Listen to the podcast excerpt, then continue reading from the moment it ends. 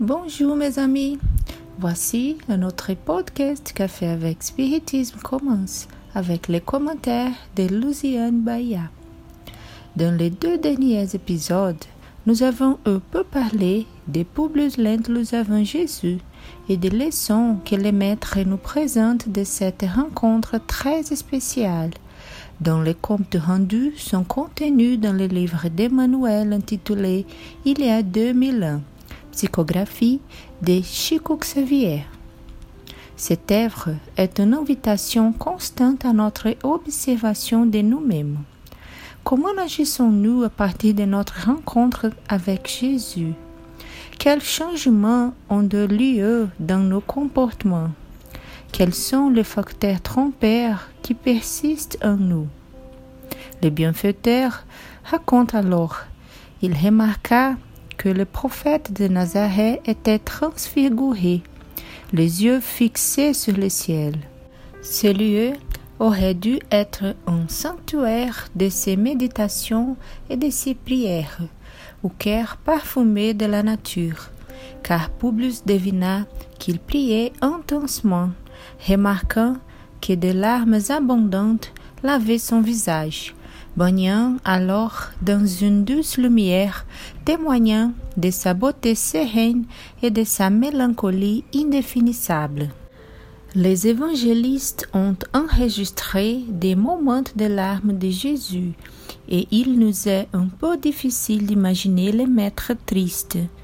Joana de Angelis, dans le livre Jésus et les évangiles à la lumière de la psychologie profonde, Jesus e o Evangelho à luz da psicologia profunda, pas encore traduit en français, dans le chapitre intitulé La vraie honte nous enseigne.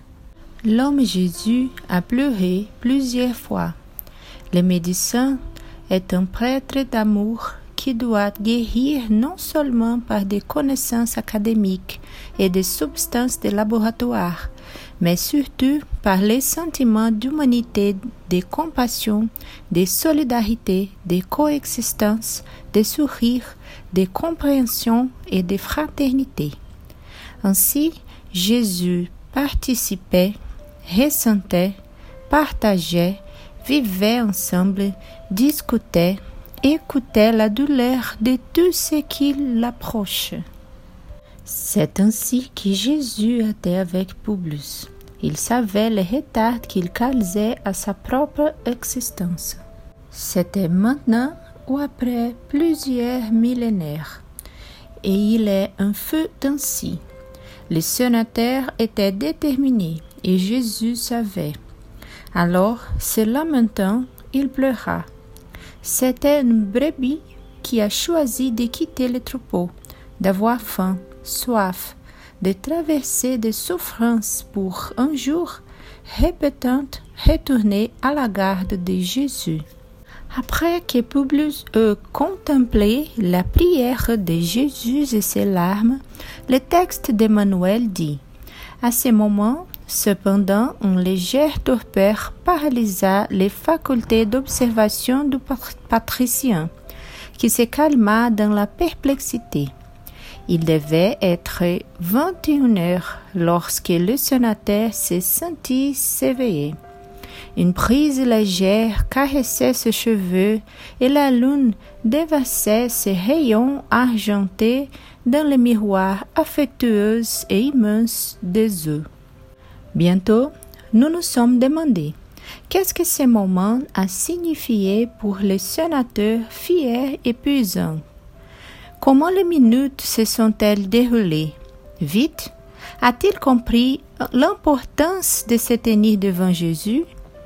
Voulait-il englober tout le temple lui-même pour en faire un présent constant? Comment Publius s'est-il réellement senti? Gardant dans sa mémoire les moindres détails de cette minute inoubliable, Publius se sentit humilié et repassé par la faiblesse dont il avait été témoin devant cet homme extraordinaire. Un torrent d'idées antagonistes était retenu dans son cerveau au sujet de ses remontrances, et mots était désormais stocké pour toujours dans le cœur de sa conscience. Rome n'avait-elle pas aussi ses sorciers? Il cherchait à rappeler tous les drames mystérieux de la ville lointaine, avec leurs figures impressionnantes et incompréhensibles. Cet homme n'avait-il pas une copie fidèle des magiciens et divins qui préoccupaient aussi la société romaine? Devrait-il alors abandonner ses plus chères traditions des patries et des familles pour devenir un homme humble et frère de toutes les créatures? Il souriait à lui-même dans sa supériorité présumée, examinant l'inanité de ses exhortations qu'il jugeait méprisables. Pendant ce temps, d'autres appels émouvants montaient de son cœur à son cerveau. Les prophètes n'avaient-ils pas parlé de l'occasion unique et merveilleuse? N'avaient-ils pas fermement promis la guérison de sa petite fille à cause de la foi ardente de Lévi? Plongé dans ses réflexions intimes, il ouvrit prudemment la porte de la résidence, se dirigea anxieusement vers la chambre de, mal de malade et, ô douce merveille, la petite fille s'est reposée dans les bras de Livy avec une sérénité absolue. Flavia était guérie. Livy a raconté à son mari que la petite a dit qu'elle avait ressenti le contact des mains aimantes sur son front, puis s'était assise sur le lit comme si une énergie mystérieuse avait vitalisé son corps d'une manière inattendue. Elle a également rapporté que Flavia avait mangé, la fièvre s'était arrêtée et qu'elle parlait déjà avec animation. Livy dit Depuis que tu es parti, Anna et moi avons prié avec ferveur avec notre petite patiente, suppliant le prophète de tenir compte de ton appel, écoutant nos supplications. Et maintenant, voici, notre petite fille s'est remet. C'est possible, mon chéri, avoir plus de bonheur que celui-ci?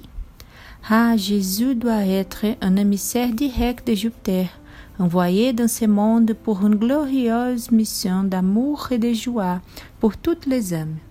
La même joie était attendue du cœur du sénateur, la même reconnaissance, surtout pour tout ce qu'il voyait et entendait du Maître mais nous faisant réfléchir profondément sur nous-mêmes devant Jésus, Publius avait une attitude différente de tout cela. Lévi, il devient nécessaire que vous vous absteniez de ces ravissements.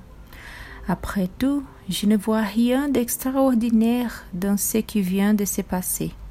Notre patiente n'a manqué de rien en termes de traitement et de soins nécessaires et il était logique que nous nous attendions à une réaction saine du corps, compte tenu de notre existence continue.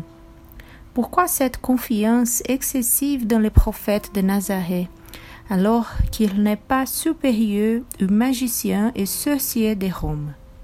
Les réflexions d'Emmanuel sur son passé nous amènent à réfléchir sur notre présent. Combien d'attitudes banales, habituelles paraissent en décalage et en contradiction avec les rencontres successives que nous avons avec l'évangile de notre, Seigneur Jésus-Christ. Pour Publius, juste là, dans cette réincarnation, il serait déjà confronté à des événements réparateurs et impactants pour son histoire spirituelle. Tout cela nous invite à nous analyser nous-mêmes et comment nous louons en pensée, en parole et en action le nom du divin Maître. Il se trouve que la recherche de Publius pour Jésus n'était pas arrêtée là. Quelques années plus tard, il se tournait vers le Maître pour obtenir de l'aide, mais d'une manière différente. Nous avons donc continué sur notre prochaine rencontre. Avec une immense gratitude dans mon cœur, je vous embrasse et vous donne rendez-vous au prochain épisode du podcast Café avec Spiritisme.